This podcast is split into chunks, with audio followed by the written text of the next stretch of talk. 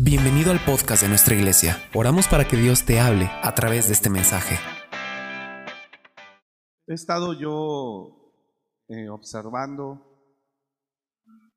mucha gente eh, en estos últimos días, gente que quiere emprender un propio proyecto. Eh, ¿Es malo? Por supuesto que no. Es muy bueno.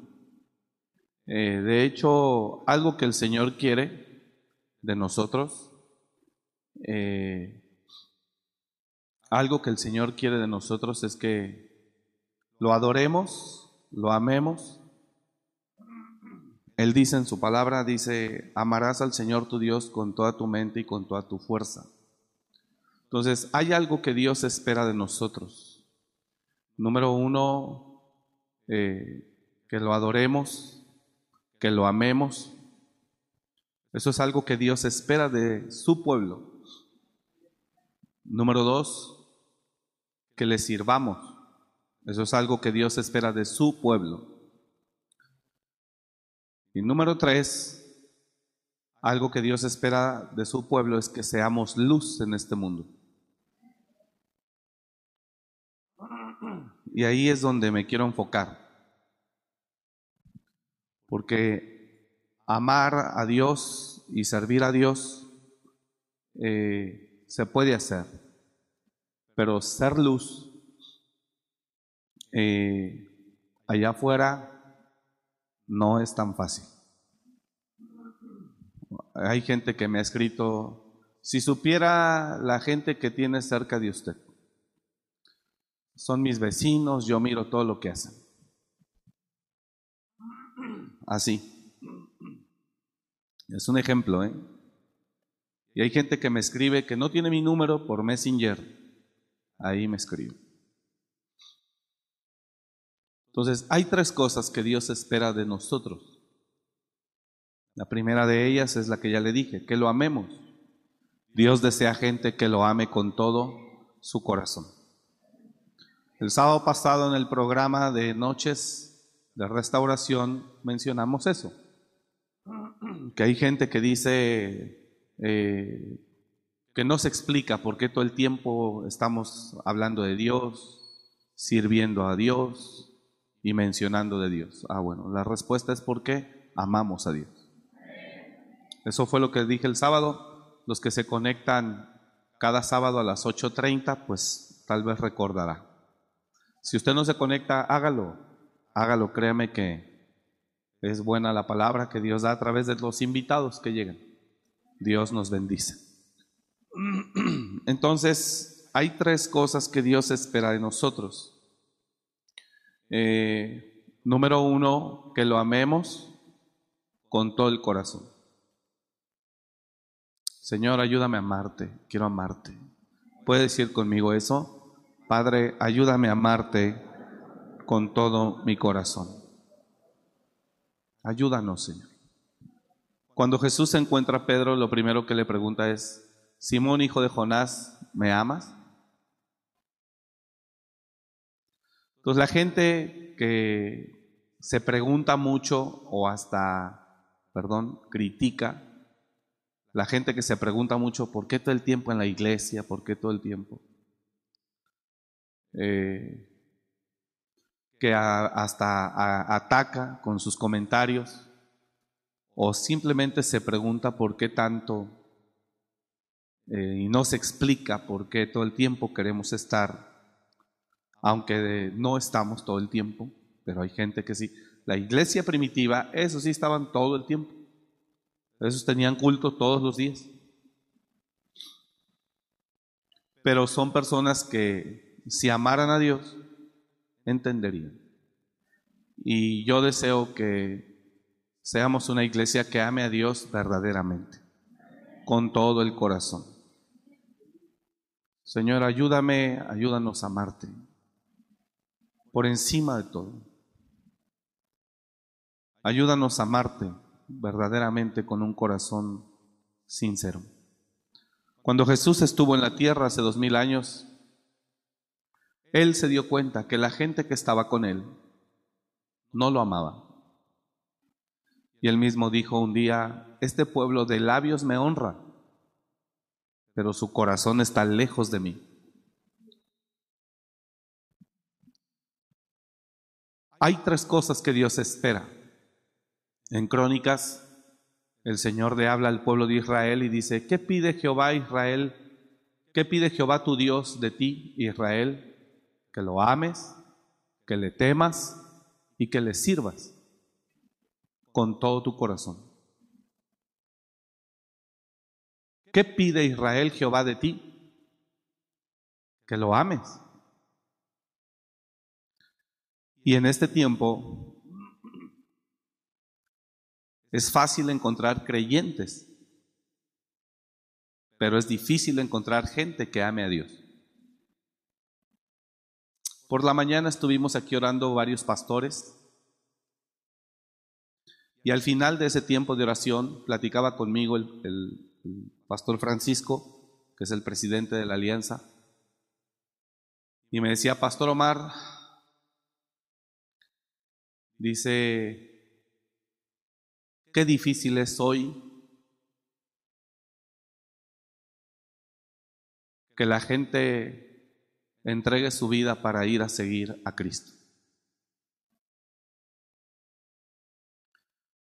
Y justamente Silvia hablaba con, hablábamos ayer o antier también, y decía, ¿qué caso tiene que estemos haciendo discípulos si al final del día ya que están preparados no se van a ir a hacer la obra?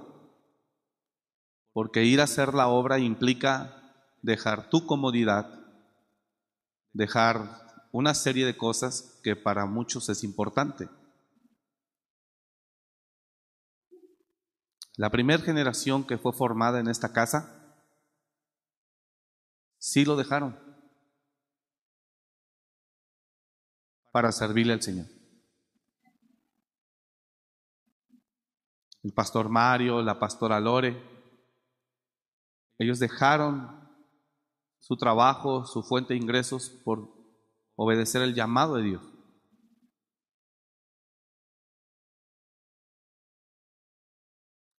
y estaban acostumbrados a vivir bien, nosotros somos testigos.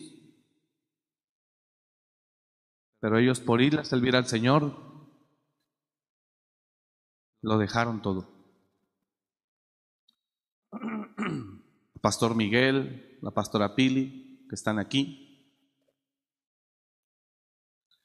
El papá del pastor Miguel no se explica cómo teniendo bodegas en la central de abastos de Morelia, nos explica cómo su hijo prefiere andar pastoreando una iglesia en Páscuaro que estar en su negocio haciendo billetes. No se explica, ni sus hermanos se explican. La pastora Pili también es una profesionista, licenciada, eh, trabajó para el gobierno del estado muchos años y ella sale para servir, seguir el ministerio. José Miguel entra a la universidad a estudiar arquitectura, pero a los ¿cuántos semestres? A los tres, al tercer semestre, él dice, yo no quiero estudiar arquitectura, yo quiero servir a Dios y quiero estudiar música.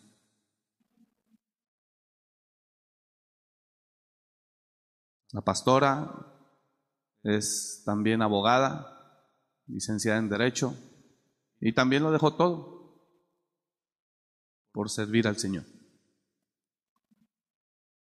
Y le puedo contar de muchos más. Y en la mañana el pastor me comentaba eso y le decía, justo lo hablaba ayer con Silvia, que mucha gente dice, yo voy y sirvo en la iglesia, pero ya cosas drásticas de, dejar mi ciudad y de, de ir a aventurarme, dejar mi trabajo y eso de vivir por fe, dice, pues como que no es un tema muy agradable. Y decía el pastor Francisco, Incluso hay padres que le dicen a sus hijos, ¿qué, qué, qué pastor ni qué nada? Estudie.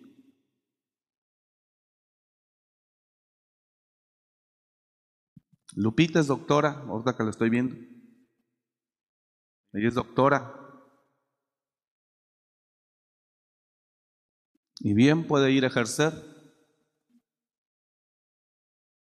Pero ella prefiere servir a Dios.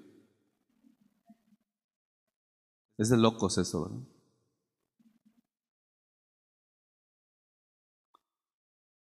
El mismo pastor Natanael, él es médico de profesión, él renunció, renunció, estaba trabajando en la Secretaría de Salud, en la Secretaría de Salud, imagínense, como médico. Yo soy testigo de lo que él ganaba. Y él dijo, yo quiero servir al Señor. sin haber probado un, ni siquiera en su vida un trago de alcohol, sin haber probado en su vida un trago, un cigarro y mucho menos una dosis de algún tipo de droga, ahí está ayudándonos, sirviendo y trabajando a Dios.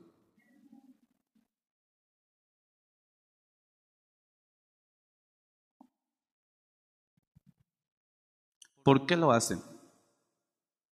Porque aman a Dios. Y aunque vengan tribulaciones y adversidades, porque lo aman, no lo dejan. Algunos han juzgado y piensan que estamos aquí por dinero, que tenemos los refugios por negocio.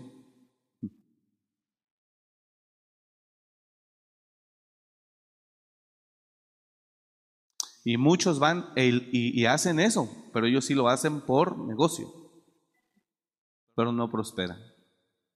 Porque Dios conoce y pesa los corazones.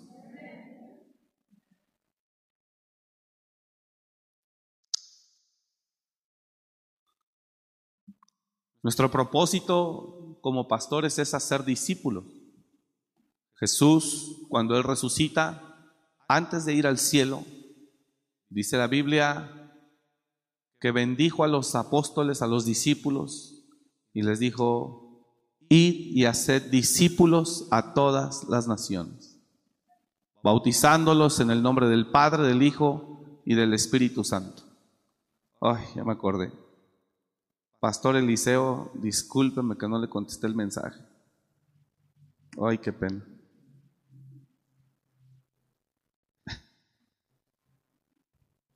Pastor Eliseo que me hizo una pregunta y me dijo si me puede decir, pastor, porque eh, en la Biblia unos están en contra de que se bautice en el nombre del Padre, el Hijo y el Espíritu Santo, otros que se debe bautizar en el nombre de Jesús. ¿Qué me dice usted? Y me lo preguntó la semana pasada un pastor de Chile, pastor Eliseo. Y yo sé que nos ve, por eso digo, perdóneme ahorita que dije bautizándolos en el nombre del Padre, el Hijo y me acordé. Perdóneme, pastor.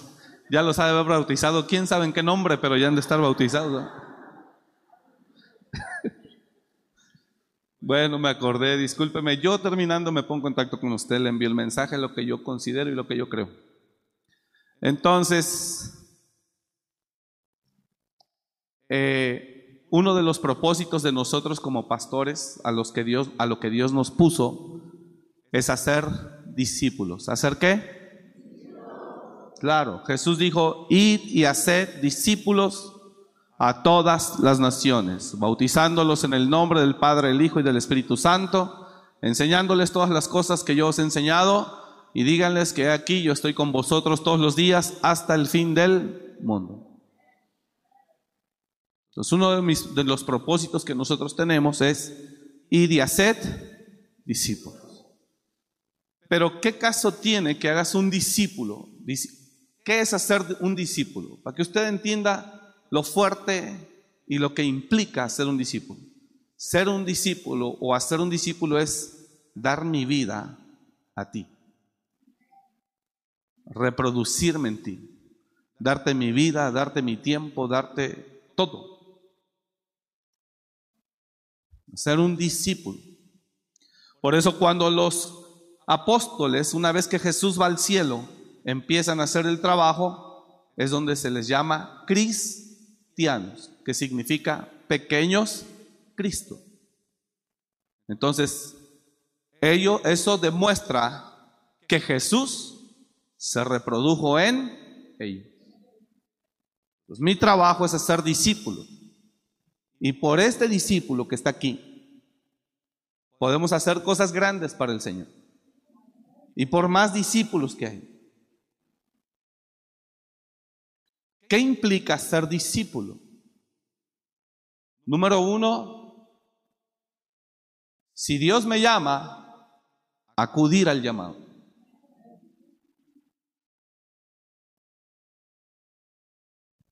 Si Dios me llama, ir al llamado. Pedro un día le dijo a Jesús, Señor, nosotros lo hemos dejado todo por seguirte.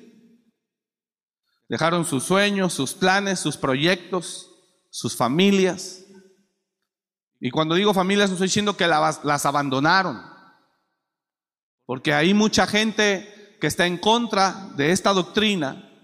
Dicen que no, como un Dios pide que abandones a tu familia y cómo no te importa irte para Estados Unidos y ya no volver. Eso sí no lo ven mal.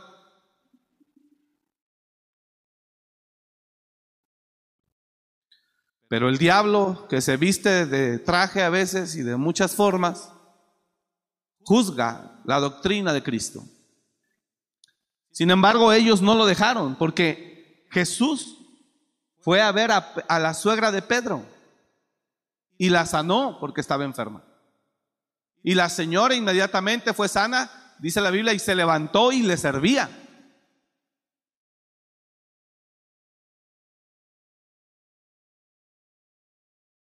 Los hermanos de Jesús mismo fueron apóstoles. Pero Pedro le dice, lo hemos dejado todo por seguirte, ¿qué pues recibiremos? Y Jesús es muy claro y dice, de cierto os digo, que no hay nadie que haya dejado padre, madre, hermanos, que haya dejado todo por seguirme a mí. No hay nadie que haya, de, que haya hecho todo eso que no reciba cien veces más y además la vida eterna. Por eso agradezco a Dios por todos los que predican en los refugios. Que Dios bendiga sus vidas.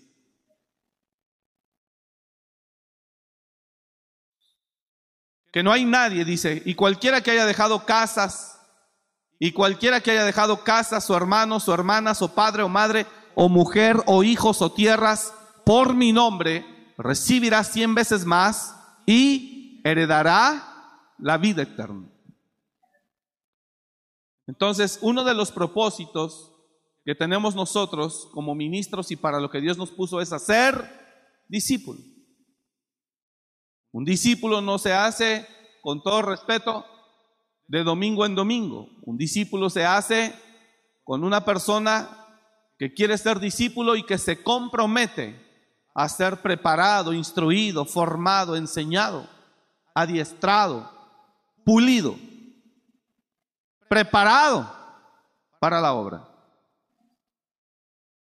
Y con un maestro que esté comprometido en dedicar su tiempo, su vida, la sabiduría que Dios le dé o le ha dado para transmitirla a la gente.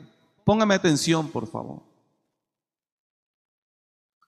Entonces, ese es uno de los propósitos. Por eso hay tres cosas que Dios quiere de usted y de mí.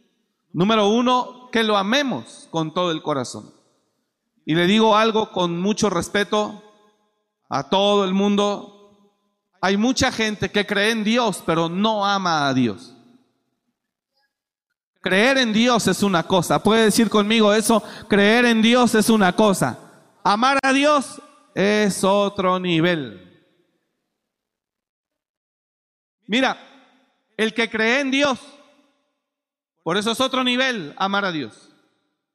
El que cree en Dios, cuando las cosas se ponen difíciles, lo puede negar fácilmente.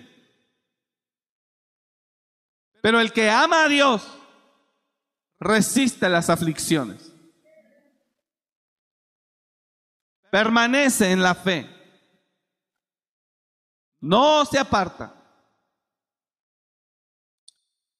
Entonces, estas tres cosas que Dios espera de su iglesia es algo fundamental para que Él pueda hacer su obra a través de usted y de mí.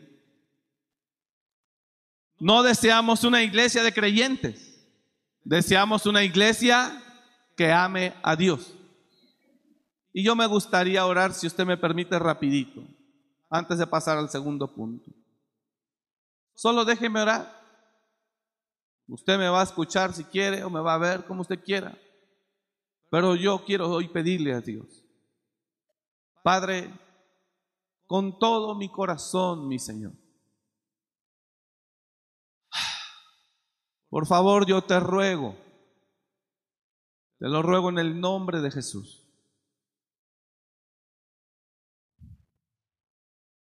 Enséñanos a amarte. Haz que te amemos con todo nuestro ser. Oro por tu iglesia esta noche. Que sea, Señor, gente que te ame con todo su ser. Gente que te ame con todo su corazón. Te lo ruego en el nombre de Jesús. Que se levanten varones aquí, Señor. Que te amen profundamente. Que seas tú su Dios. Que seas tú su Señor. Que lo den todo. Y si es necesario, lo dejen todo por seguirte. Porque solamente amándote es como podemos dejarlo todo. Solamente amándote es como podemos servirte con todo el corazón. Es solamente amándote como podemos resistir las aflicciones. Es solamente amándote como podremos permanecer a pesar de las injusticias y de las traiciones. Y oro a ti esta noche, Señor. Levántanos como una iglesia que te ame con todo su corazón. Levántanos, Señor, como una iglesia. Levanta los jóvenes, como levanta a los jóvenes, Señor, que te amen con todo su corazón. Que te amen más a ti que al mundo. Que te amen más a ti que a los placeres que te amen más a ti, Señor, que todo lo que el mundo o este mundo ofrece. Señor, levántanos, que te amemos todos con todo el corazón, que familias enteras te amen con todo su corazón. Te lo ruego, Padre, en el nombre de Jesús. Ayúdanos, Señor. No solo queremos ser creyentes, queremos ser amantes de tu presencia. Queremos ser amantes, Señor, de tu gloria. Queremos amarte a ti. Señor, oro a ti esta noche que te amemos con todo el corazón. Oh Padre, te lo ruego, te lo ruego, concédelo.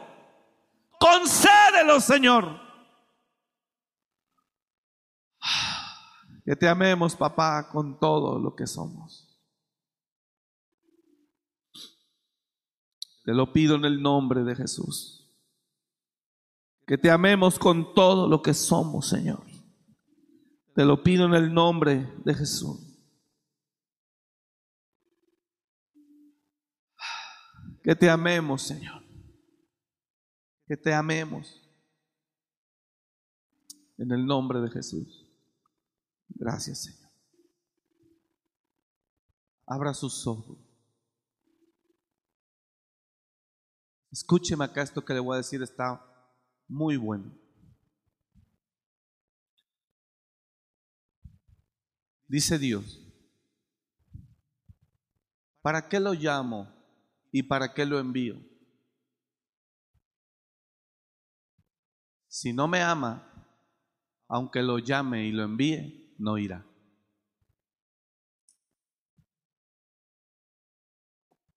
dijera eso.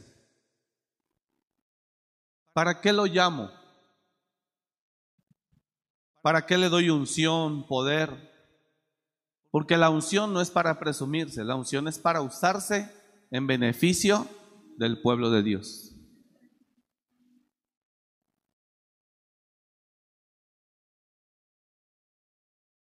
¿Para qué lo llamo? Si no me ama, no irá. A donde yo lo envíe, no irá. Porque ir implica abandonar muchas cosas. Solo el que ama a Dios, dígalo conmigo, por favor, solo el que lo ama va a donde Él lo envíe.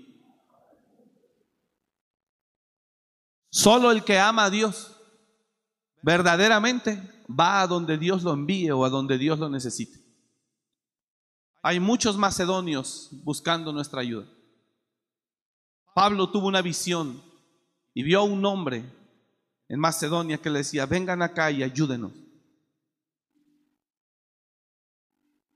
Y había un hombre llamado Pablo que amaba a Dios y por ese amor que tenía por el reino de Dios, por Jesús, ese Pablo que amaba al Señor, soportaba aflicciones, naufragios, hambres, peligros, desnudez. Ese Pablo que amaba a Dios, por el amor que le tenía el Señor, aguantaba lo que fuera. Lo apedrearon, lo encarcelaron, lo azotaron. Quedó en naufragio en dos ocasiones. Ya no tenían esperanza de vivir. Dice, ¿para qué los llamo si, si no van ahí? Porque solo el que me ama iría. Solo el que me ama lo dejaría todo. No es lo mismo que, pues sí sirvo en mi iglesia, que está a la vuelta de mi casa. Ahí voy, ahí. Y que está bien, ¿no? Se agradece, es una bendición. Pero amar a Dios, hermano, es otra cosa. Otros, pues sí voy a la iglesia los domingos, soy creyente, pero con mis planes que no se meta. Yo quiero viajar, yo quiero conocer, yo me quiero casar, yo quiero realizarme, yo quiero poner mi empresa, mi restaurante, yo quiero poner mi barbería, yo quiero poner todo lo que la gente sueña.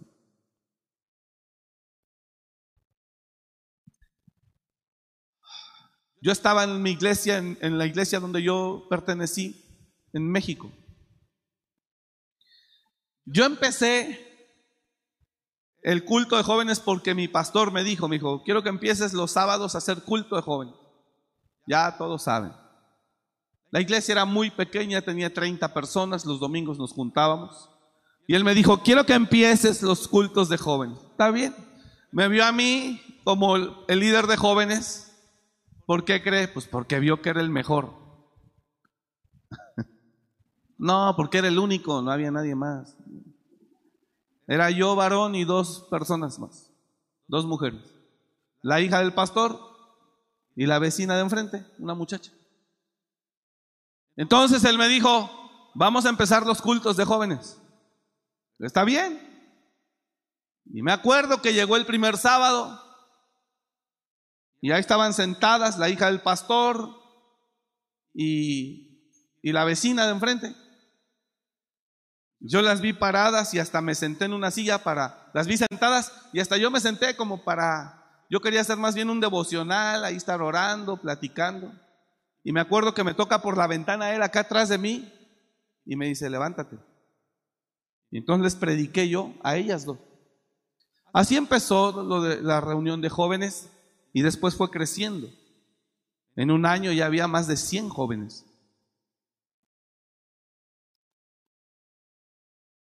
Cuando había como ciento y tantos, porque hubo una influencia sobre otras iglesias también, y se creó la red de jóvenes, empezaba a haber gloria, avivamiento, hacer retiros de puros jóvenes. Y entonces el pastor me llama y me dice, hijo, me llama a su oficina, te hablan, subo, ¿qué pasó? Dígame. Y me dice, necesito ya poner un pastor de planta en Guadalajara. Dice, ¿me ayudas aquí mucho? ¿A predicar? No, hermano, a lavar las camionetas, a choferearle, a andar con él, cargarle la maleta. No crea que yo era el... Dice, tú me ayudas mucho aquí. Y sí, era maestro de nuevos comienzos, predicaba en los retiros y hacía varias cosas. Pero me dice, en Guadalajara había un pequeño grupo de gente en Guadalajara que cada mes se iba a visitar a ese grupo. Entonces él me llama y me dice, ya no puedo seguir viajando, ya es necesario. Ya me están pidiendo un pastor de planta los hermanos de allá. Y pues yo la verdad he pensado en ti. ¿Te quieres ir? ¿Tú pudieras irte a Guadalajara? Mi respuesta fue, pues si usted quiere, pues sí.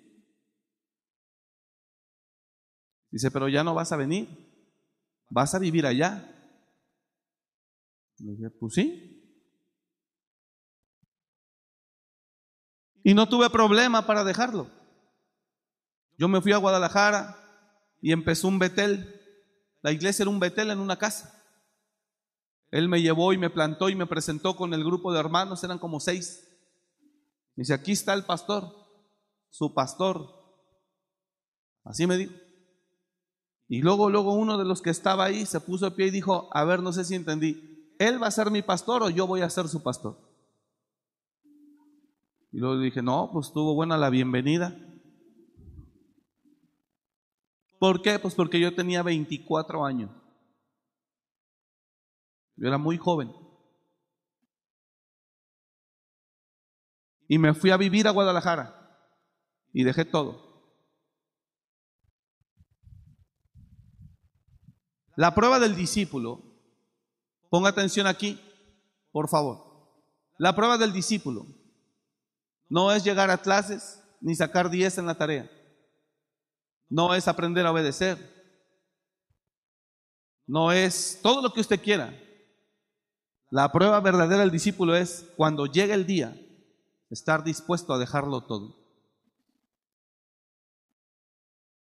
Usted está aprende y aprende, pero cuando llega el momento de que le digan, es ahora, y usted no está dispuesto, de embalde sirvió todos sus nivelitos, todo lo que usted haya estudiado.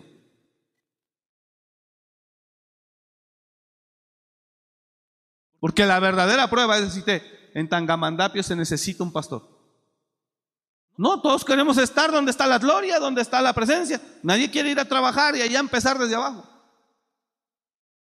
Todo mundo quiere estar aquí donde hay ambiente, donde ya hay algo establecido. Pero ir a conquistar una tierra que implica padecimiento, aflicción, sacrificio, perseverancia, demanda, lucha. No, ahí, ahí no cualquiera.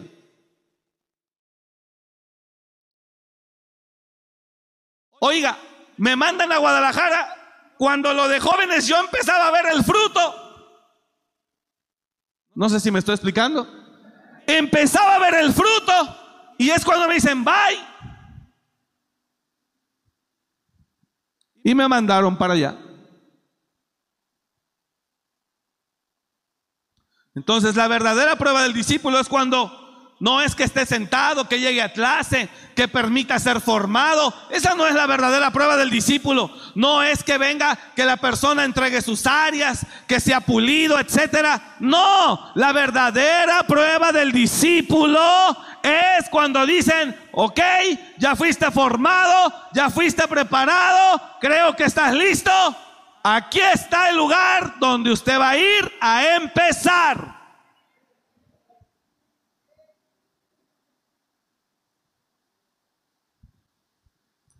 ¿Y quiere que le diga algo? No cualquiera.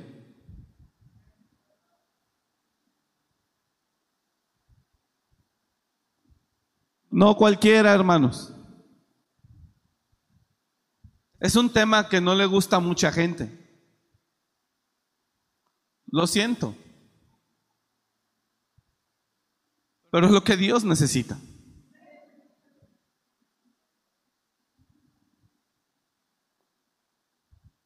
¿Alguien está acá? ¿Me escucha allá atrás? Imagínese eso. Yo me fui a Guadalajara. No, no me fui un mes ni tres meses. Estuve casi tres años en Guadalajara, yo solo, pastoreando con gente que no conocía, viviendo las primeras semanas o meses en casa de una hermana. Con su familia ella vivía ahí. Con Tito, ya les he dicho. Y a ese Tito le olían los pies que Santo Cristo. pues. Ni los demonios se metían en la noche ahí, hermano. No, hombre, ese Tito estaba tremendo. Una pestilencia. Y yo ahí dormía en la misma cama con él. Y yo, nada más hazte para allá, Tito. Bueno, ahí estaba. Al par de meses Dios me permite tener un departamento. Ah, porque si usted cree, iba yo con viáticos, iba yo con sueldo ministerial, la iglesia de México me cubría. No, señores. Hay quien le quiere servir a Dios, pero con la mesa puesta. No. Ahí es donde el discípulo echa a andar la fe. Ahí es donde el discípulo demuestra de qué está hecho. Ahí es donde el discípulo va a demostrar todo lo que Dios le enseñó a través de su maestro. Y yo dejé a mis amigos, porque el ambiente que había en la iglesia en México en los jóvenes era hermoso. O sea, no estaba moribundo cuando empecé con los dos. No, y ahora había gloria, había motivación, había alegría. Todos servíamos en los retiros. La mayoría de la gente que servíamos en los retiros era de los jóvenes. Los que más llevábamos gente a los retiros eran los beteles de jóvenes. O sea, la bendición estaba ahí. Y luego, me mandan para Guadalajara otra vez a, a empezar desde abajo. Y pues Morelia no es la excepción. Hace 15 años el Señor dice, ahora para Morelia. Y otra vez a una casa. Y otra vez desde abajo. Y hasta aquí nos ha traído el Señor. Pero también me vine dejándolo todo. Apláudale a Él porque Él es el dueño de la gloria. Él es el digno de la alabanza. Él es el digno de reconocimiento.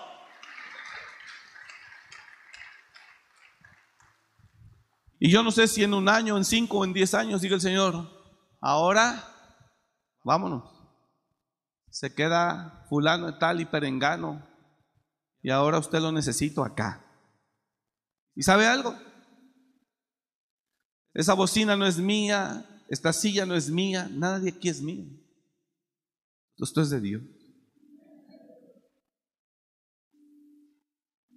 Yo no le voy a traspasar nada a nadie. No le voy a vender nada a nadie. Yo conozco pastores que vendieron el terreno que la iglesia compró. Ahora después de la pandemia, usted no sabe, iglesias cerraron, pastores vendiendo el equipo de sonido. Pues si no es de ellos, es del reino. Si él no quiere, bueno, que le pregunte a Dios a quién pone, pero él por qué dispone. Tontería es.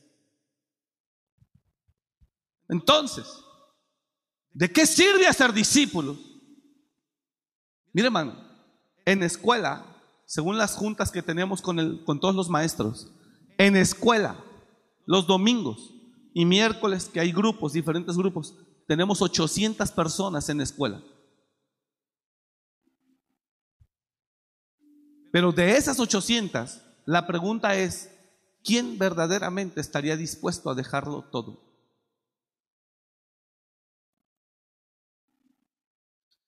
Y dejarlo todo es, pues tal vez dejar tu casa que tienes aquí bonita, cómoda, para ir a vivir con Tito. Sí, hermano, porque yo no soy huérfano. Yo en mi casa en México, yo tenía mi casa con mis padres. Igual cuando me vine a Morelia, los que me encomendaron, me cubrieron y me bendijeron fueron mis padres.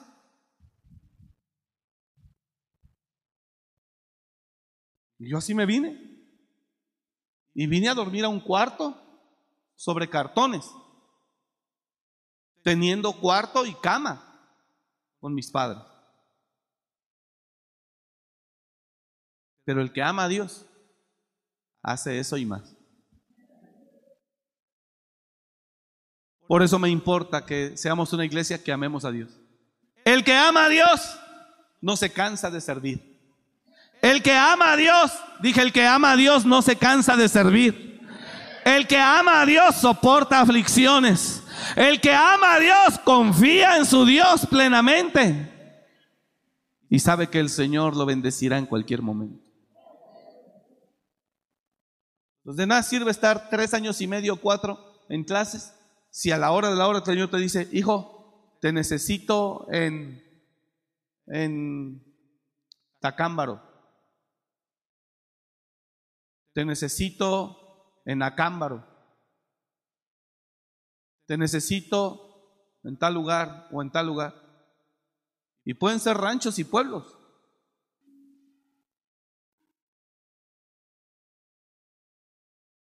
Por eso el Señor dice, no, primero necesito ver que me amen para después llamarlos y enviarlos. Porque el que me ama, a ver si está comprendiendo la palabra esta noche, el que me ama, ¿qué? Irá. No tiene problema. Bueno, entonces avanzo y escúcheme, por favor. ¿Cuál es el cuadro que tenemos hoy? Hoy queremos, hoy tenemos gente, mucha creyente, pero no todas pero poca gente ama a Dios. Mucha gente cree en Dios, pero poca gente ama a Dios, sin ofender a nadie, por favor. El que ama, le repito, está dispuesto a ir, no, importa la aflicción. El que cree, pues está, pero cuando se ve comprometida su comodidad, sus proyectos, sus planes, se ve comprometido él dice, no sé quién es ese hombre, no lo conozco. La gente que ama soporta la aflicción. ¿Me está siguiendo o no?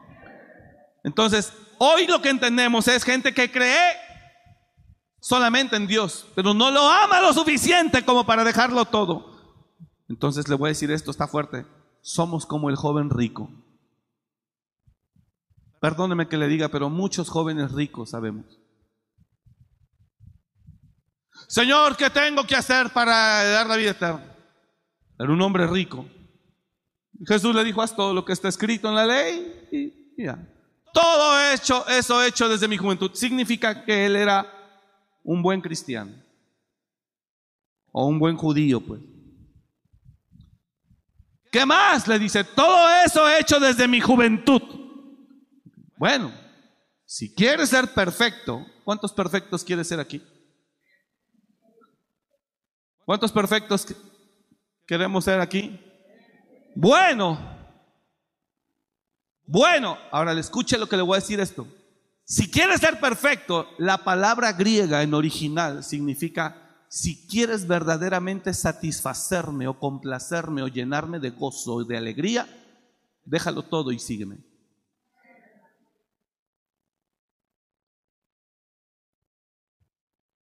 Eso es lo que significa.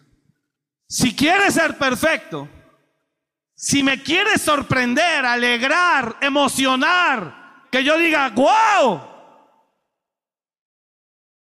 ¿Alguien está entendiendo?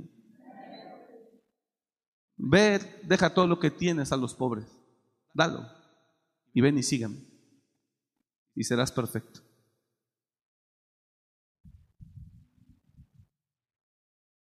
Y de eso, personas con ese corazón, con esa mentalidad, con mucho respeto, nadie se ofenda. Pocos.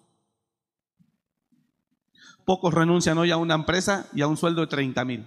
Pocos. Pocos, pocos, pocos, pocos. Al contrario, lo buscan. Hoy la gente cree en Dios, pero no lo ama. Hoy la gente lo que quiere es que Dios lo ayude, que Dios lo bendiga. ¿Y quién le ayuda a Dios para hacer su obra?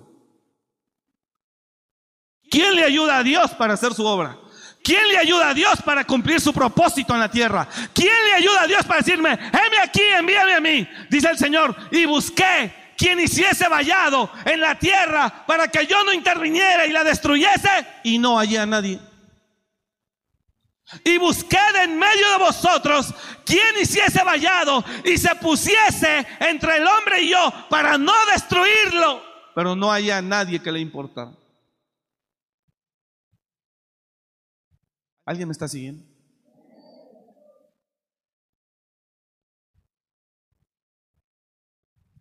Por eso le dijo Jesús eso a él. Le dijo, ok, si has sido un buen cristiano, entonces anda, da todo lo que tienes a los pobres, déjalo y ven y sígueme y serás perfecto.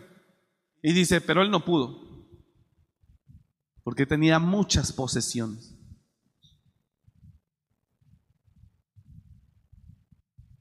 con mucho respeto, no lo digo solo a esta iglesia, porque es en serio, a todo el cristiano que escucha y ve este mensaje, ¿cuántos jóvenes ricos no habemos hoy en las iglesias? Que creemos en Él, pero no lo amamos lo suficiente al grado de decir, lo dejo todo para seguirte. ¿Dónde están los Mateos de este siglo XXI? ¿Dónde están los Pedros de este 2022? ¿Dónde? ¿Dónde están las Marías Magdalenas de este tiempo? ¿Dónde? ¿Dónde están los siervos de este año, de este tiempo, que son los que irán al frente del ejército del Señor en la tierra? ¿Dónde? ¿Dónde están los Mateos que trabajando en Hacienda lo dejan todo para seguir a Cristo? ¿Dónde están los Pedros que sacando una pesca enorme, enorme, enorme, lo dejó todo para seguir a Cristo? De embalde el milagro. Pedro en su vida, en su experiencia, había sacado tantos peces. Y yo creo que se le envía los bigotes y él decía, no, hombre, ahorita me lo van a comprar a tanto, ya estoy viendo cuánto va a recibir. Y Jesús dijo, no, es para que creas en mí. Déjalos ahí, sígueme. ¡Ah! ¡Sígueme! O sea, milagro de embalde. Le sacó los peces y este, hasta de los más caros, más cotizados ahí, no sé si está entendiendo eso, ¿no? Y Pedro, wow, por este te dan cinco mil. Pedro estaba loco, loco. Y después dice Jesús, sígueme. Sí, Señor, y los peces no se va a ocupar para, sígueme. Te haré pescador de hombres hoy.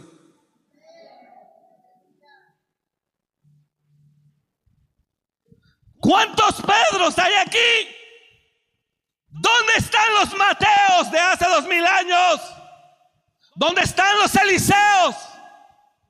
¿Dónde están los Eliseos que dejándolo todo le siguieron? ¿Dónde? No solo hablaba de solteros,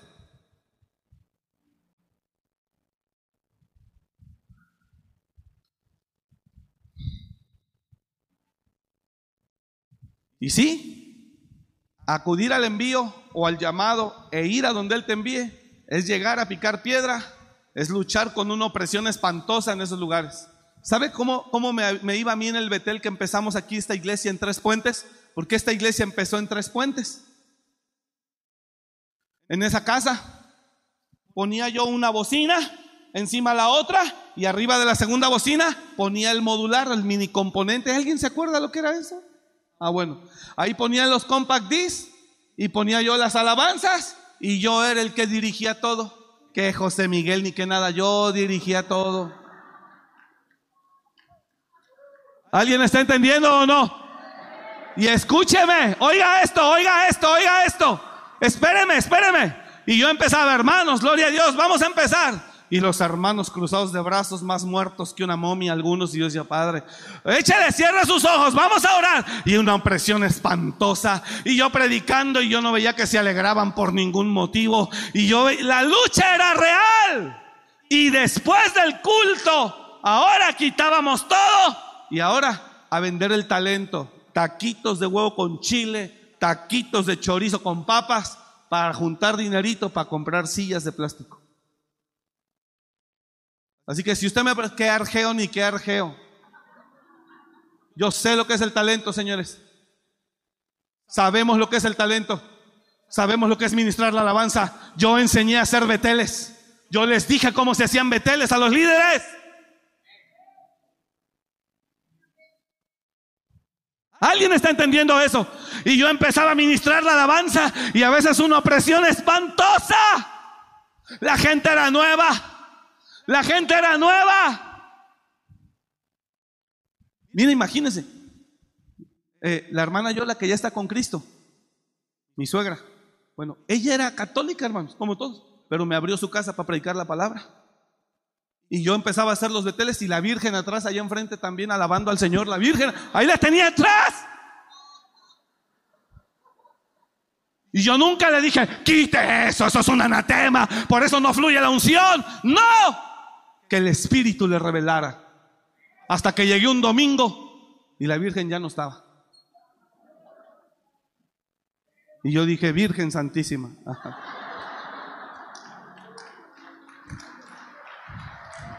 Apláudale al Rey de Gloria.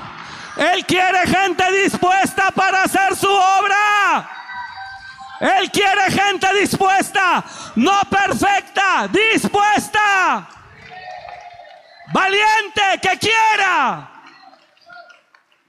Yo no era el más estudiado, Pastor Nicolás.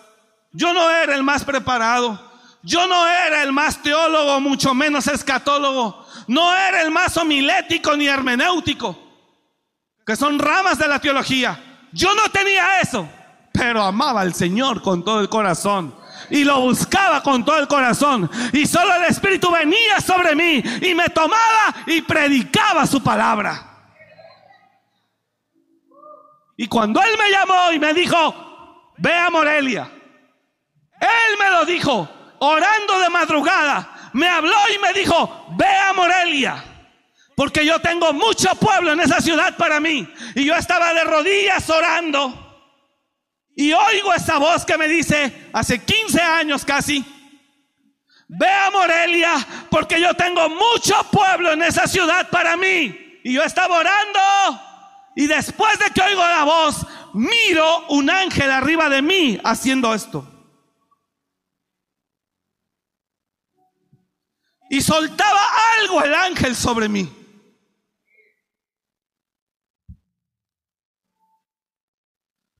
Estaba llorando en la casa de mi madre. El techo está a 240. Pero en la visión yo no vi el techo. Yo vi al ángel arriba como unos dos metros sobre mí. Y me cubría. Y me habló y me dijo, no tengas miedo, ve. Y mire, aquí estamos. Solo quiere gente valiente. Apláudale a ese Dios que es invisible, pero que es real. Ese Dios es invisible, pero es poderoso. Existe, vive y nosotros somos hijos del Dios viviente.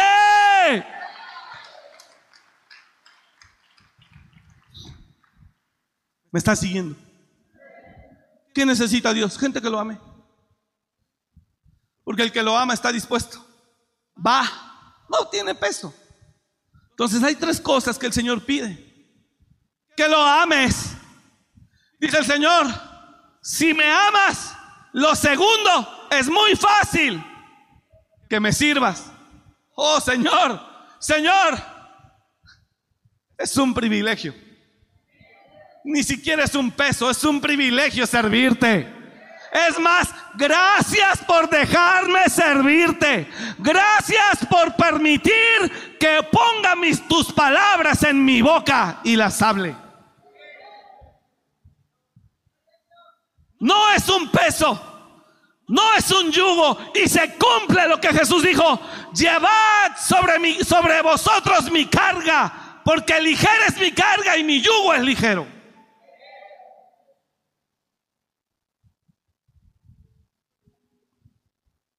El yugo de Jesús es ligero. Es hermoso el Señor. Y aprended de mí que soy manso y humilde de corazón, dice. Entonces servir a Dios, hermano, es muy fácil cuando lo amas. Dije, servir a Dios es muy fácil cuando lo amas. Pero hoy, vuelvo a repetir, es cada vez más difícil encontrar gente que ame a Dios. Gente que cree en Dios, mucha. Pero gente que ame a Dios, ah, eso es otra cosa. Pues sí, Señor, creo en ti. Incluso algunos dicen, pues sí te amo, pero ya así como que deje yo mi negocio, mi fuente de ingresos y ponerme a tambalear con qué voy a comer y qué voy a vivir. Dice el Señor, si me amaras, tendrías la fe suficiente para entender que no te preocuparías por qué vas a comer o qué vas a vivir. ¿Y sabes algo? Por la fe puedes llegar a vivir mejor que por el intelecto. Porque Dios es hermoso. ¿De dónde Dios sacó a David? Del redil de las ovejas. Era un pastor, no tenía nada. ¿Dónde termina viviendo David? Hasta David se siente redarguido y dice, yo viviendo en un palacio y mi Dios en tiendas. Es donde David dice, le voy a hacer un templo. ¿Y de dónde Dios saca a David? De ser pastor, olía chivo, de ser pastor. ¿Y cómo termina David? En un palacio. Al frente de un, era el general David, David era el general, era el rey David, pero él era el general de más de un millón y medio de soldados. Y empezó con 400 hombres, enlutados, amargados, temerosos y, y endeudados en la cueva de Adulam. Empezó con 400 hombres como discípulos, todos enlutados, amargados y endeudados, y terminó con un millón, más de un millón y medio de soldados, que fue donde David censa y peca de soberbia.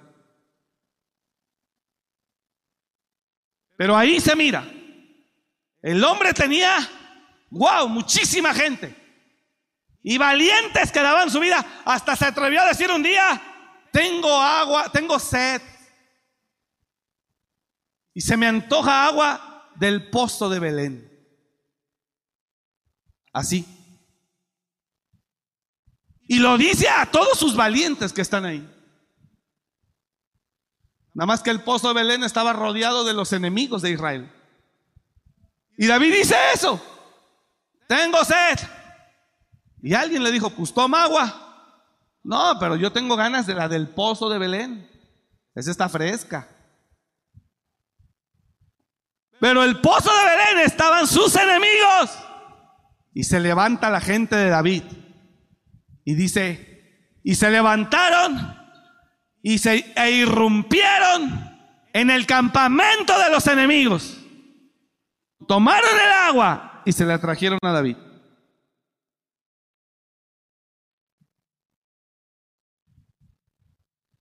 Impresionante. Así que servir a Dios, hermano, Habrá aflicciones, azotes, cárceles, muchas cosas. Pero siempre terminarás mejor. Todo terminará bien. Las aflicciones que pasas en el momento son pasajeras. Dice la Biblia, porque la tribulación del tiempo presente no se compara con la gloria venidera que se ha de manifestar en nosotros.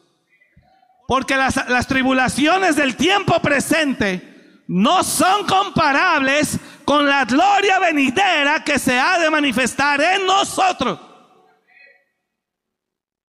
Así que en Cristo, escucha esto, en Cristo puedes perder la vida en un momento, pero al final la hallarás. No sé si se me estoy explicando. Pero si tú por no padecer dices, no, yo no voy, terminarás sufriendo. Por eso Jesús dijo, el que pierda su vida por causa de mí la hallará. Mas el que guarde su vida la perderá. ¿Por qué no le quieres ir a servir a Dios? No, pues es que sí amo a Dios, pero eso de ir a padecer y a batallar y a todo, no, yo no. Le conté yo el domingo. Yo fui a Nicaragua y encontré un pastor amigo, siervo de Dios, con llamado pastoral y me encuentro que, que él ahora es empresario. Y dije, suelta la palabra. ¿Y sabe algo? Ya tenía dos casas compradas. Es más, me invitó a China, porque él tiene empresas en China, es un importador a todo el continente. Y me dijo, acompáñame a China. Y yo dije, no, está en la China, está lejísimos, ¿a qué vamos para allá? Me invitó a China, hermano. Y me enseñó fotos. ¿Sabes cómo vive la gente en China en las fábricas? En las fábricas duermen. En las fábricas hay comedor y hay dormitorio. Y en las mismas fábricas en China hay primaria, secundaria y prepa. Mientras los padres trabajan en la misma empresa, los hijos estudian en la misma fábrica. Ahí duermen. Por eso China es la fábrica del mundo. Y me enseñó los videos. Y me dijo, vamos a China. Y le dije, oraremos. Y si es de Dios para ir a soltar palabra, lo hacemos. Vino pandemia y ya no se pudo hasta ahora. Pero él yo lo encontré lejos del ministerio. Puso un pastor en cada iglesia y él en la empresa, haciendo negocios, importando contenedores. Triste. ¿Sabe cómo empezó eso? Él me lo dijo. Dijo, empecé el pastorado. Con todo mi corazón, dice. No tenía ni para la leche de mis hijos. No tenía ni para los pañales. Me puse a trabajar. Entré en una empresa a trabajar. Crecí ahí. El, el, dueño o el encargado me puso en conexión con las importadoras de Asia. Me conecté y desarrollé yo. Monté mi propia importadora. Dos casas, una de ellas con alberca. Autos nuevos. Y pastoreando con pastores asalariados, ahí los tenía él. Como para no sentirse tan mal, ¿sí me entiende o no? Pero el Señor le va a llegar y le va a decir, te llamé a ti, no a ellos. Esperaba que tú pasaras la prueba. Pero la situación económica lo, dominó y él no pudo resistir. Por eso mucha gente no puede ir a servirle al Señor, porque dice, ¿y qué voy a comer? Eso de estar viviendo de la gente. ¿Quién te dijo que yo vivo de la gente? No, señores. ¿Acaso le pido? ¿Le pido? Vivo de fe. Mi Dios pues suplirá todo conforme a su riqueza en gloria. Y mira lo que dice, mi Dios pues suplirá todo conforme a su riqueza, no dice conforme a la tuya. Con todo respeto, conforme a la del hombre, no te alcanza, pero conforme a la de él, hasta sobra. Mi Dios pues suplirá todo lo que os falta conforme a sus riquezas en gloria en Cristo Jesús. Por eso yo termino de predicar y lo bendigo. Ay. Porque sé para quién trabajo. Y así he vivido, los últimos 18 años de nuestra vida. Entonces la persona, sí te amo, pero ¿cómo me voy a ir? tengo hijos, tengo... Los pastores más bendecidos que Dios ha recompensado son los pastores que y las pastoras que estuvieron ahí con su marido esperando en Dios la promesa, sirviendo en fidelidad. Conocí pastores que sus ovejas los invitaban a comer a sus casas, rebosando y llegando los pastores sin tener nada en el refrigerador, pero siguiendo sirviendo fieles al Señor. Hoy son pastores Muchos son pastores, muy prósperos, porque Dios dijo, pasaste la prueba de la aflicción. Pasaste la prueba. Mi Dios pues suplirá todo conforme a sus riquezas. Permaneciste en la prueba. Y eso Dios no lo olvida. Cien veces más. Y además, vida eterna. Entonces yo oro para que esta iglesia y todas las iglesias seamos gente no solo, sean iglesias no solo llenas de creyentes, sino llenas de gente que amen al Señor. Que lo amen con todo su corazón. Que lo amemos con todo nuestro corazón. Apláudale fuerte a Él, por favor. Apláudale fuerte a Él. Él es digno de gloria. Él es digno de alabanza.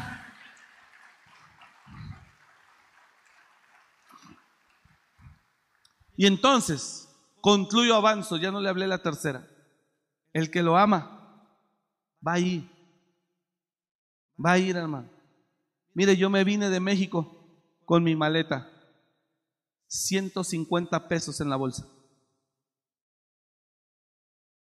Y ni siquiera me habían dicho dónde iba a vivir. O, dónde, ni siquiera, bueno, yo no sé por qué me vine, ni siquiera tenía para pagar una noche de hotel. Y llegando allá a la entrada a Salamanca, al TEC, Víctor, que ya está con Cristo, me dijo, pastor, ¿y ya tiene dónde se va a quedar? Dije, ¿qué crees que no? Me dice, yo acabo de alquilar una casa donde voy a poner mi negocio. Pues si quiere ahí le presto un cuarto. Ya, bueno, gracias. Imagínate qué locura, cómo me vine. Sí, cómo no, pastor. Y me llevó a la colonia industrial. Y abre la casa. Pásale, pastor. Bueno, nos vemos mañana. Sí, hermano, muchas gracias. La casa vacía, sin muebles. Y ya nada más esperando que él se fue. Yo no conocía nada, esperando que él se fue. Yo no sé si él pensó que en mi maletita así de grande traía yo cobijas, almohadas, colchón, todo. Pero ¿sabe por qué Dios lo permite? Para que pagues precio. Cuando estés en necesidad, grabes esto. Y nadie te auxilie. No te resientas con nadie. Es papá Dios que quiere que lo vivas. ¿Alguien entendió eso? ¿Alguien entendió eso? ¿Alguien entendió eso? No te resientas con nadie. No te va a hablar ni tu mamá ni tu hermana. Nadie. Nadie. Y tú vas a estar de la fregada y nadie te va a hablar. Bébase la copa. Doble rodilla. Y diga, aún te alabo. ¿Por qué hace cuenta si está aquí o no? Haz de cuenta que Dios los cega a todos. Nadie a tu alrededor cerca ve lo jodido que estás, lo necesitado que estás. Nadie. Y nadie te ayuda. No, y tú llegas enojadísimo. Porque al pastor llegas y lo ves sentado predicando, lo ves predicando y lo ves con un anillón. Y dices, tú este desgraciado, ir nada más y yo no tengo para comer y le ves esto y le ves aquello y al hermano fulano saliendo del estacionamiento, Dios le bendiga hermano, en su carro ya se va y tú estás esperando que se vayan todos para irte caminando. Pero Dios lo permite. Dije, Dios lo permite. Porque quiere hacerte merecedor de su bendición. Y entonces Víctor se va. Bueno, está bien, pastor, pues gracias. No, gracias, hermano, gracias. Y en cuanto veo que se va, muevo la cortinita y me salgo yo a la tienda a buscar una tienda de barrotes a comprar dos cajas de huevo. Llenas de huevo. No, hombre, hermano, vacías para tirarlas en el piso. Y sobre esas me tiré.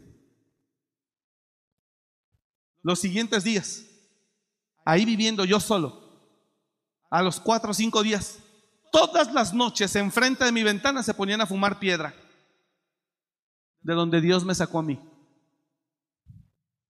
Haz de cuenta que el diablo iba y hasta me hacía así, me tocaba en la puerta, yo abría la cortina y él le hacía así. De la porquería que Dios a mí me hizo libre. Llegaron las pruebas, hermano. Dijo papá Dios, vamos a ver si usted está listo para descansar sobre usted un ministerio. Hoy hay mucha gente que quiere ministerio, pero nunca se dejó ser pulido, nunca entregó áreas de su vida, no se dejó ser probado. No, ¿cómo? Me aprendo yo solo, ¿verdad? Usted bien tranquilo. Y, y tú dices que sí. ¿Es en serio? Ese es el tercer punto. Quieren empezar el proyecto, pero no están listos. Ahí fue a probarme. Y se ponían a fumar esa porquería, hermano. Y después venía el diablo. No, espérate, no solamente la fumaba. Y en la noche yo dormido, hermano, soñaba que yo estaba usando piedra me levantaba con el sabor aquí. Soñando, sentía la sensación.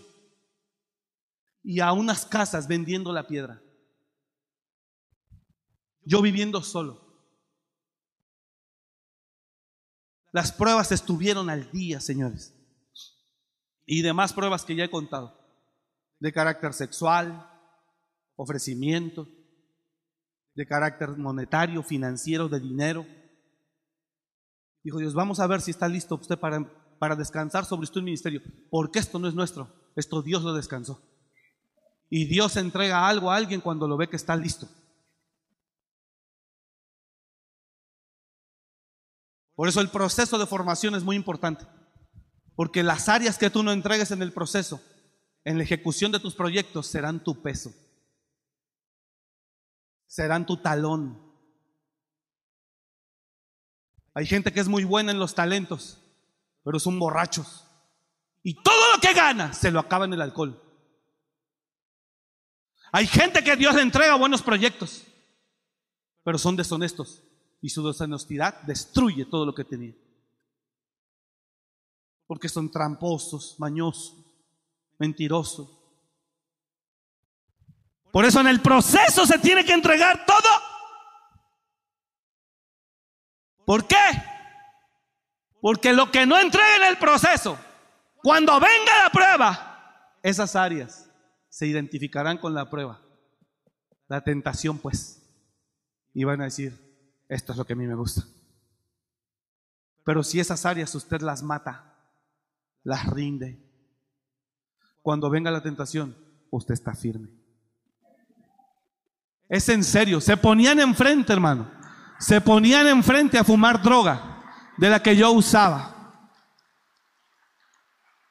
Me atacaba el diablo con todo.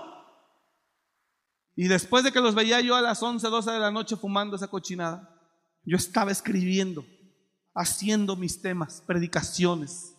Me pasaba orando y ayunando para fortalecerme. Estaba yo solo.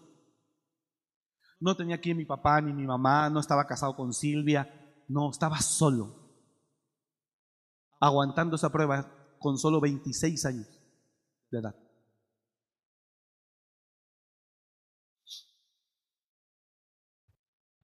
Y llegaban las pruebas. Entonces yo los veía a las 11 de la noche fumando y en la madrugada yo durmiendo soñaba que yo usaba eso. Pastor Jesús, yo no tenía mucho tiempo que había dejado la droga.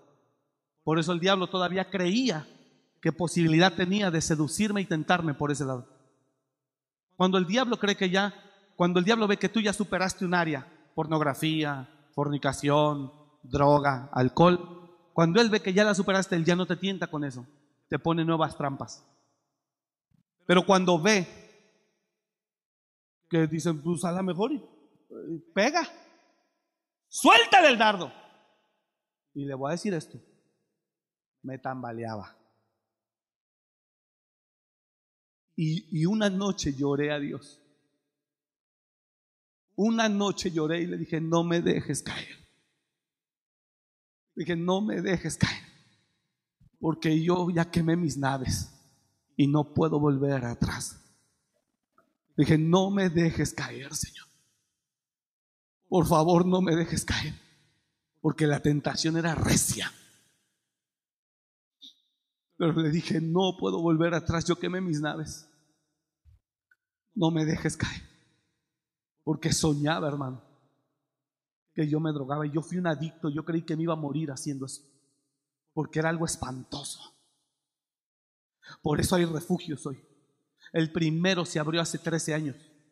El hermano Freddy fue a quien yo llamé para que trabajara conmigo, a Pepe, el pastor Pepe, que es mi cuñado, lo llamé a que trabajara conmigo. Le dije, vénganse, vamos a hacer esto, porque todos ellos también salieron de lo mismo. Le dije, vamos a ayudar.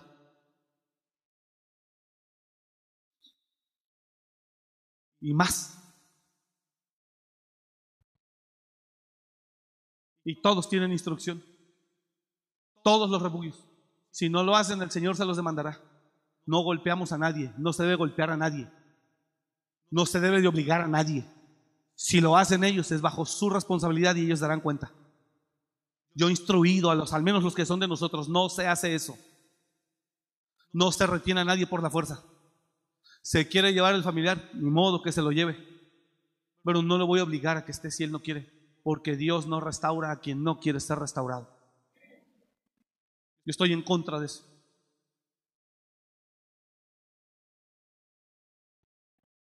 Las tentaciones eran fuertes. Dios en su gracia me fortaleció y me dio victoria. Y es por eso que Dios dijo, ok, aquí está. Y nos concedió. El amor a Dios, escúcheme por favor. El amor a Dios, yo tengo que cerrar ya. El amor a Dios es lo único que necesita alguien para seguirlo con todo su corazón. El amor a Dios. ¿Sí me está entendiendo la iglesia? El amor a Dios es lo único que necesita para seguirlo. Por eso dice la palabra Habacuc. El que ama a Dios, aunque la higuera no florezca, ni en las vides haya frutos, aunque los corrales estén vacíos, los labrados no den mantenimiento. Habacuc capítulo 3. Con todo yo me alegraré en Jehová y me gozaré y me gozaré en el Dios de mi salvación. El que ama a Dios, aunque la higuera no florezca, ni en las vides haya frutos, aunque los labrados sean quitados,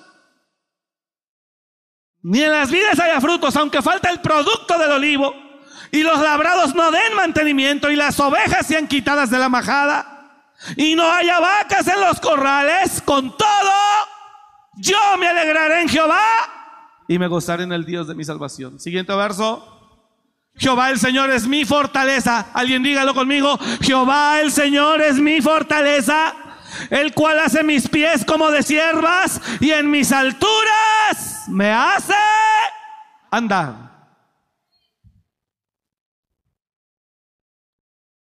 Es fácil cuando amas a Dios aguantar la prueba. Así que hermanos, tres cosas pide el Señor de nosotros. Número uno, que lo ame con todo su corazón. ¿Qué pide Israel, Jehová tu Dios de ti? Que lo ames con toda tu fuerza. Jehová, dámelo por favor en Crónicas, está también en Deuteronomio. ¿Qué pide Israel el Señor Jehová tu Dios de ti? Nada, sino solo que lo ames. Ahora pues Israel, que pide Jehová tu Dios de ti, sino que temas a Jehová tu Dios, que andes en todos sus caminos y que lo ames y sirvas a Jehová tu Dios con todo tu corazón y con toda tu alma. Por eso el que ama, deja todo. Llévatelo. pasa nada. No le pesa ir, venir. ¿Sabe cuántos desvelos, hermano? ¿Sabe cuántos desvelos? ¿Sabe cuántas situaciones difíciles? Todo el equipo que hemos viajado, pero cómo nos hemos gozado por servir al Señor. Todos los que hemos viajado, a ir a hacer retiros a donde Dios nos lleva. Pero nos hemos gozado. Ha sido hermoso servir al Señor. Entonces, que lo ame y que le sirva. El que fue enviado por ahí, si lo amaras, no te pesaría dar lo mejor de ti ahí. Aquí no se necesitan pastores, aquí hay varios, cuatro, cinco, seis, se necesitan allá.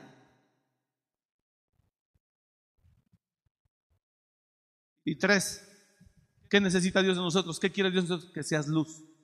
Mira al de al lado, que seas luz. ¿Sabes qué significa que sea luz? Tengo que terminar ya, ya no le puedo desarrollar mucho ese, tercer punto. ¿Sabes? Óigame esto acá, óigame esto acá, por favor, ya termino, ya terminé. ¿Sabe qué significa que seas luz? Que la gente de afuera no blasfeme contra Dios ni contra los cristianos por causa tuya. Eso es ser luz. Termino aquí. Si, me escuchó o no me escuchó, que seas luz. Que tus vecinos hablen bien de ti. Y digan, pues me cae gordo porque es raro, pero la verdad no tengo nada malo que decir de él.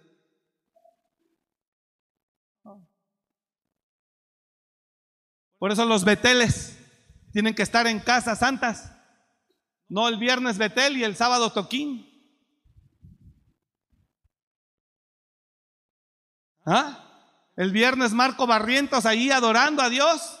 Y el sábado los tucanes a todo lo que dan ahí, hermano. El viernes un grupo de gente adorando y alabando a Dios y el sábado cheleando, varios de ahí. Mira lo que dice la escritura, concluyo con esto. Cuando David peca, David peca, comete un pecado de adulterio, toma una mujer, usted sabe todo, Samuel 11. David peca. ¿Está acá?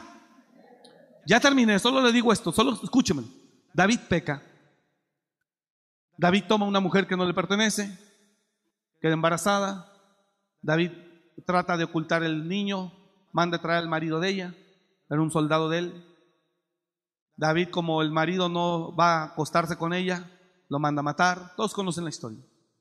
Bueno, en cuanto a David al esto, viene el profeta de parte de Dios y le dice a David, ¿por qué hiciste esto? ¿Por qué mataste a Urias Eteo con la espada de los hijos de Amón? ¿Por qué pecaste? ¿Por qué hiciste esto?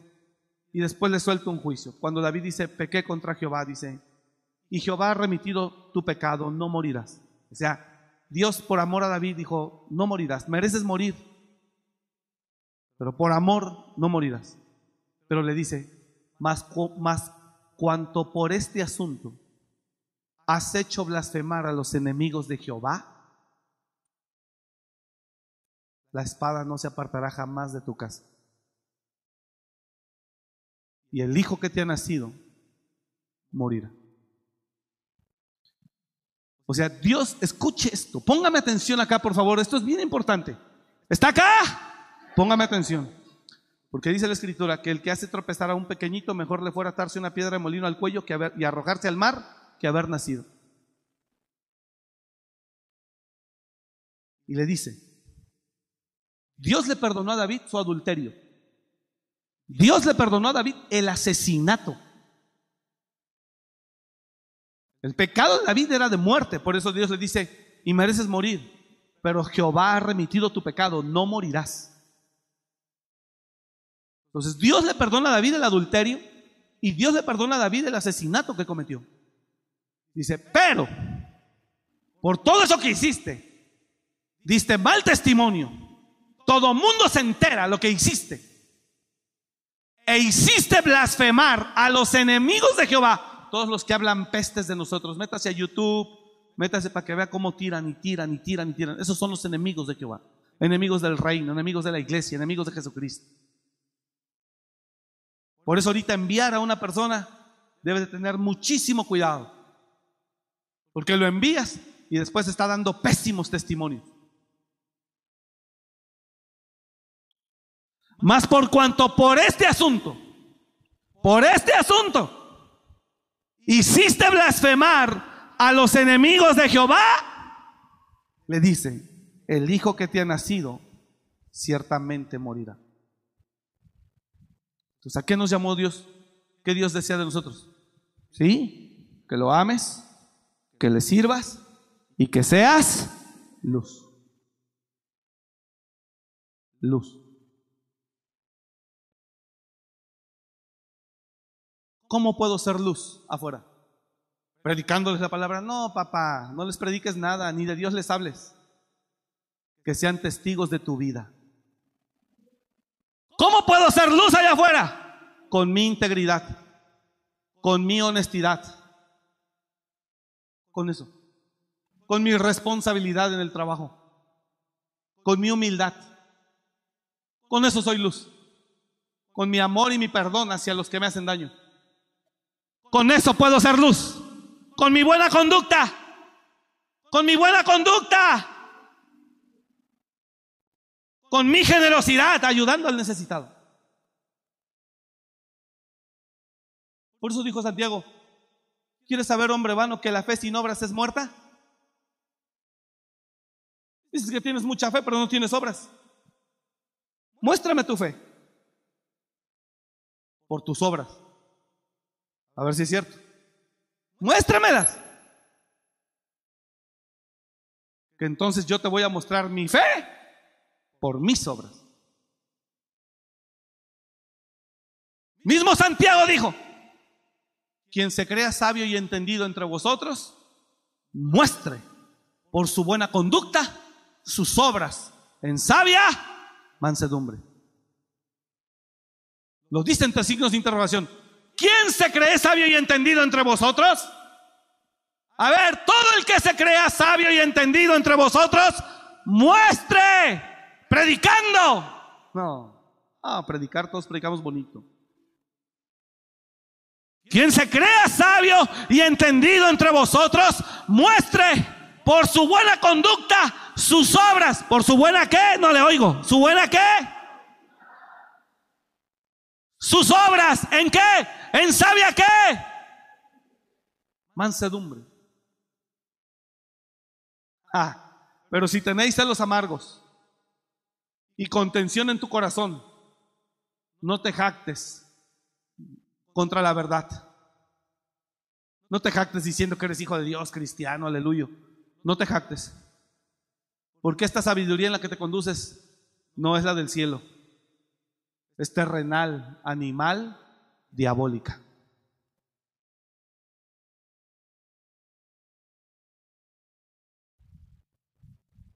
Eso es lo que Dios quiere de ti, iglesia. Que lo ames y que le sirvas. Y que seas luz. Mateo, concluyo. Vosotros sois la luz del mundo. Vosotros sois la sal de la tierra. Una lámpara no se esconde debajo del almud, sino que se sube arriba el candelero para que alumbre a todos. Vosotros sois la luz del mundo. Dígale al lado, tú eres la luz del mundo. Dígale al lado, nosotros somos la luz del mundo. Entonces concluyo aquí. Óigame, óigame, si está aquí o no. Hermano, ya estamos terminando. Digo, ya terminé. Escuche. El Señor espera que tú des buen testimonio afuera. ¿Sabe por qué? Porque eso hace ganar almas para el reino.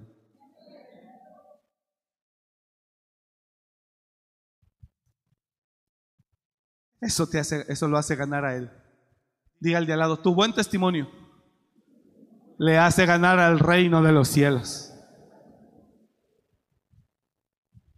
Así que desde mañana usted va a llegar al, trabajo donde va con una playera aquí que diga, no soy más de la secreta. Yo soy hijo de Dios.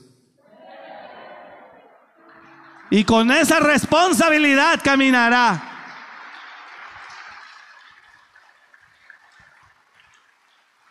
Se lo pone en la espalda mejor, no soy más de la secreta. Amén. Y ya como Superman se la abre y que diga, yo soy hijo de Dios. ¿Sí, hermano? Sí, sí, sí. Eso es lo que Dios espera. Vosotros sois la luz del mundo. ¿Cómo puedo ser la luz del mundo? Diga conmigo, con mi integridad, con mi honestidad, con mi humildad, con mi obediencia, con mi mansedumbre. Con eso se es luz. Hermano, con su generosidad. Para demostrar que su fe no es muerta, tiene obras. Eso es lo que Dios espera de usted. Comparta este mensaje a todo el cristiano que dice que es cristiano. Compártalo. Sea luz. Diga al de al lado, seremos luz. ¿Cuántos decimos seremos luz? Amén. Seremos luz, iglesia. Demos testimonio, demos testimonio, demos testimonio que somos hijos de Dios. Demos testimonio que somos pueblo santo, escogido de Dios.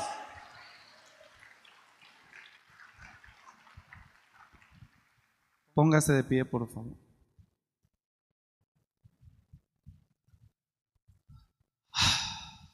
Seamos testimonio. Lo mejor que podamos. Nadie somos perfectos, pero lo mejor que podamos. Sea luz.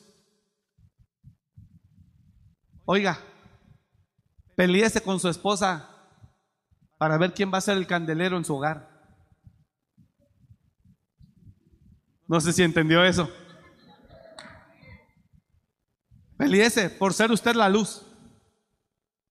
Si ella quiere ser la oscuridad, que lo sea ella.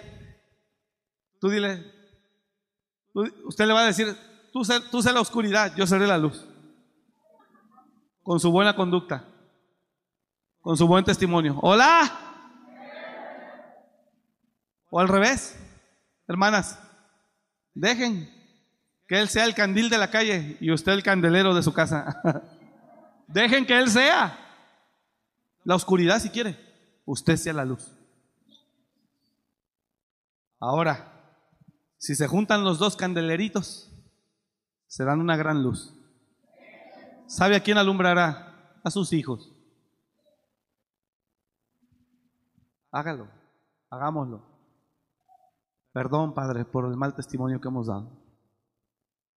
Perdón, Señor. Seremos luz. Usted puede. Dije, usted puede. Eso es lo que el Señor quiere de nosotros. Padre, gracias. Bendecimos tu nombre esta noche. Y bendecimos tu iglesia. Y oro a ti, Padre, que tu palabra quede escrita en nuestros corazones. Gracias, Señor, por todo lo que tú nos hables. De verdad que sin ti, Espíritu Santo, nada somos. Te amamos, papá. Te amamos, Señor Jesús, porque tú eres nuestro mediador. Tú eres, Señor, el que intercede por nosotros. Y Padre, te damos gracias por amarnos, Señor. Sí, Señor. Gracias. Bendigo a tu pueblo que está aquí, al pueblo que está en casa. Que cada uno comprenda tu palabra y que podamos entender lo que tú esperas de nosotros. Declaramos en el nombre de Jesús que no solo seremos una iglesia de creyentes, seremos una iglesia de gente que te ama. Y una vez que te ame, al que tú llames, irá. Gracias, Padre, porque tú eres bueno. Por favor, llena de tu gloria a cada uno. Levánteme las manos al cielo, por favor, rápido. No, no, no nos tardamos. Solo las dos manos, levántelas al, las dos manos, levántelas al cielo, cierra sus ojos. Señor, llena hoy a mis hermanos, a tu iglesia, de tu amor y de tu paz. Llénalos. Que tu presencia venga sobre cada uno. En el nombre de Jesús. Llénalos, abrázalos. Tu gloria sea sobre ellos tu presencia sea sobre ellos. Tu Espíritu Santo. Los bendigo, Padre, en tu nombre. Los bendecimos en tu nombre, Papá. Hermano, lo bendigo. Levánteme sus manos, no me las baje, ahí déjelas arriba. Bendigo sus manos. Lo bendigo, lo bendigo. Bendigo sus manos en el nombre de Jesús. Lo bendigo en el nombre de Jesús. Lo bendigo, oh Santo. Lo bendigo, Señor. Bendecimos esas manos. Maldición que esté operando en ellos hoy se quiebra. Rabacatarabaseka tarabacándarabacaya.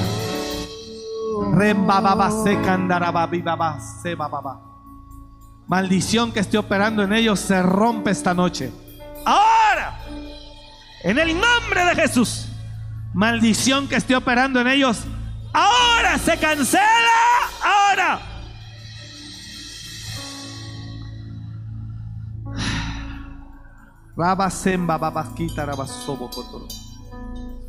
Le bendigo, le bendigo. El Señor me dice que le bendiga. Te bendigo, te bendigo, te bendigo. Gloria de Dios sobre tu vida. Te bendigo, te bendigo, te bendigo. Gloria de Dios sobre tu vida sobre hombres y mujeres en este lugar. Gloria de Dios sobre ellos ahora. Te bendigo, te bendigo, te bendigo, te bendigo, iglesia. Iglesia, amor y restauración Morelia, te bendigo. Te bendigo, familias, te bendecimos. Les bendecimos ahora, ahora. Jóvenes, los bendecimos. Los bendecimos, los bendecimos. Oh, gloria de Dios sobre ustedes. Los bendecimos. En el nombre de Jesús. Los bendecimos, Padre. Gracias. Señor. Oh, tu gloria sobre ellos, papá. Gracias. Bájelas. Gracias, Padre. Diga conmigo, gracias, Señor. Yo lo recibo en el nombre de Jesús. Oh, papá, gracias. Bendigo a tu pueblo y bendecimos tu iglesia. Bendecimos tu nombre. Por favor, Señor, lleva con bien a cada uno. Dales descanso. Por favor, abre puertas a aquel que está esperando tu favor. Ayúdalo. Yo te lo ruego en el nombre de Jesús. Ayúdalo. Que puertas se abran para tus hijos, Señor. Gracias, papá, por amarnos, porque podemos sentir tu amor. Gracias, Señor. Te damos toda la gloria y te pedimos, Señor, nos permitas estar aquí mañana las mujeres, viernes en Betel, sábado conectados y el domingo otra vez aquí, Señor. Gracias. Bendecimos a cada uno de tus hijos y sobre todo bendecimos tu nombre. En el nombre de Jesús. Y la iglesia dice, amén. Que Dios le bendiga. Gracias por venir.